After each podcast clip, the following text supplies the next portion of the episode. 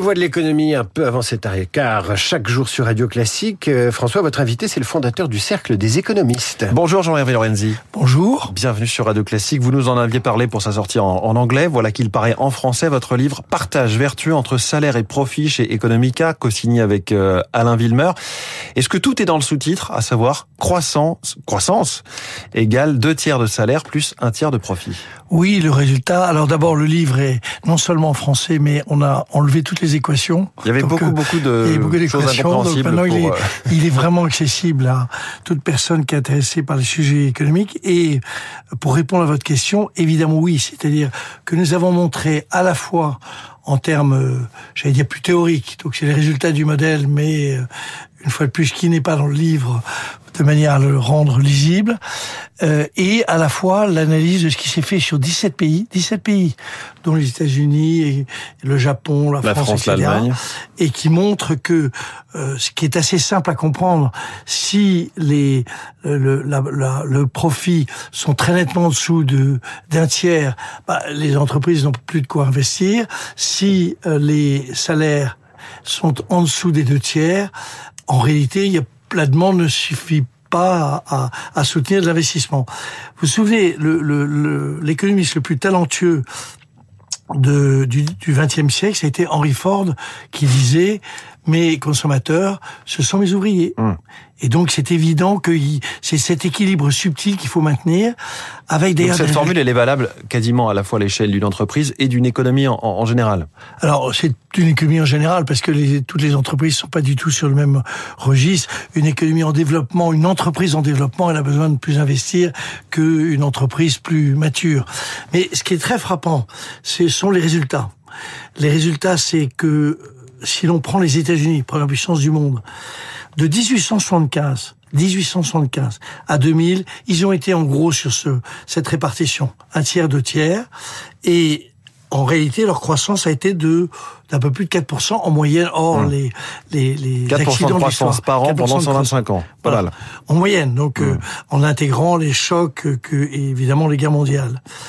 Et il se trouve que à partir de 2000, la part des profits explose. Vous savez, ces, ces patrons qui sont payés, euh, enfin bon, avec les stock options, les trucs, etc., tout le bins, qui fait qu'ils passent presque à 40% pour les profits. profit, et et à ce moment-là, la 60%. croissance Hmm. diminue et en fait en moyenne légèrement inférieure à 2%. Donc vous voyez, c'est vraiment euh, en ré, une, une loi qui, je veux dire, comme toute loi, des milliards d'exceptions, mais qui est quand même très Donc ça, vous l'avez observé aux États-Unis, mais aussi en Allemagne, au Japon, en France. partout. Alors le Japon, c'est le cas extrême.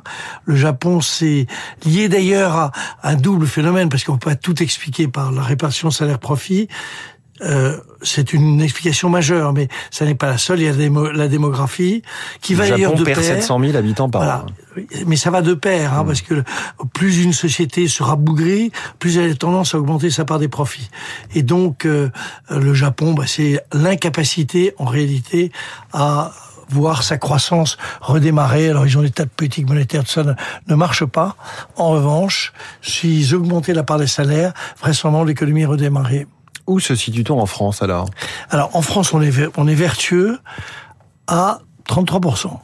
Donc, on est euh, pile poil sur ce que vous recommandez. poil. Mais quand on regarde de près, parce qu'il faut regarder évidemment de près, les PME sont nettement en dessous des 33%. Donc c'est vrai que c'est pas qui assez de profit d'investissement. Pas assez de profit et donc difficulté d'investissement, d'où nécessité de se vendre très souvent à des Américains, des Allemands, Hmm. des Chinois, des, tout ce qu'on peut imaginer. Et les grandes entreprises, en, gros euh, les 100 grandes entreprises françaises, elles sont nettement au-dessus à près de 40%. Donc vous voyez, Hmm. là aussi, il faut être très fin dans l'analyse. Et, et c'est quoi dans les PME C'est qu'en fait, euh, on négocie plus facilement son salaire que dans les grands groupes? C'est à ça que ça s'explique ou?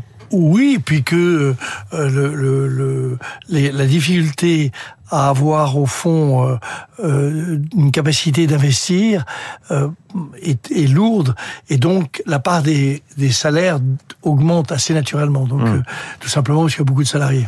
Euh, on a l'impression, euh, en France, d'un pays à la fois en, en quête brûlante d'égal- d'égalité, avec des salaires très corrects, en tout cas protégés de l'inflation, au bas de l'échelle, et alors que la productivité s'effrite.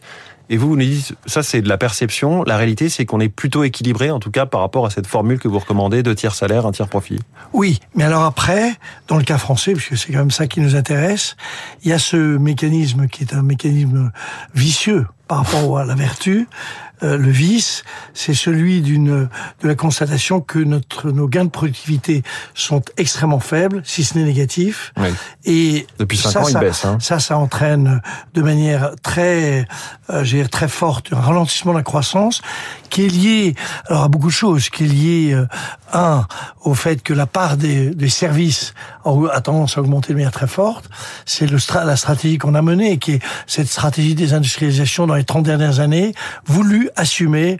On va être les rois du, du tourisme, on va être les rois de, de la finance. Tout ça Mmh. est évidemment très éloigné de la capacité de, de croître. Et puis euh, le fait que, comme les chiffres l'ont montré, on travaille un peu moins que dans les autres pays, puisqu'on on a en moyenne 120 heures par an de travail en moins que la moyenne de la zone euro. Et. On l'a vu la semaine dernière avec les chiffres Execode, effectivement. Euh, c'est un livre, Jean-Hervé Lorenzi, qui en quelque sorte vient démentir la théorie du ruissellement. Bien sûr. Alors la théorie du ruissellement, il n'y a pas besoin d'attendre mon livre, notre livre, pardon. Euh, en fait, Adam Smith, Adam Smith, le roi du, 18e du siècle. libéralisme, avait expliqué que euh, dans un pays comme la, la Hollande à l'époque, la croissance était beaucoup plus forte qu'en Grande-Bretagne. Et là, c'était clair, les salaires étaient plus importants que, que les profits. Enfin, il y avait un partage qui était un partage vertueux, contrairement à la Grande-Bretagne. Et donc, c'est l'idée que d'avoir des salaires très importants, c'est euh, des profits très importants, c'est Oui. pas, ça fonctionne pas. Après ça, ça a été repris par Ricardo. Et voilà. Et nous, 200 nous sommes les enfants naturels de Ricardo. Vous êtes des néo-ricardiens. Nous sommes des néo-ricardiens, fiers de l'être.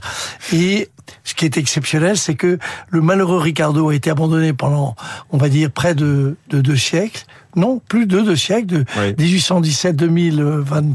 206 ans. bientôt. 207. Allez. 207 et euh, mais alors la théorie du ruissellement c'est une plaisanterie. Évidemment, on vous dit si quelqu'un a beaucoup d'argent, il va avoir un chauffeur, une, il va avoir Oui. un jardinier, etc. C'est évident, il n'y a pas besoin d'être Mm. un, un- un prix Nobel d'économie, mais de là à penser que globalement l'idée que les gens aient d'énormes moyens est favorable à la croissance, c'est une vision inexacte. Partage vertueux entre salaire et profit chez Economica, signé Alain Villemeur et Jean-Hervé Lorenzi, le fondateur du Cercle des économistes, était avec nous en direct. Merci beaucoup. Peut-être pour moins de 20 euros, non? C'est pas très cher. Euh, je crois que c'est 23, il me semble. Ah oui, 23. Un Lorenzi.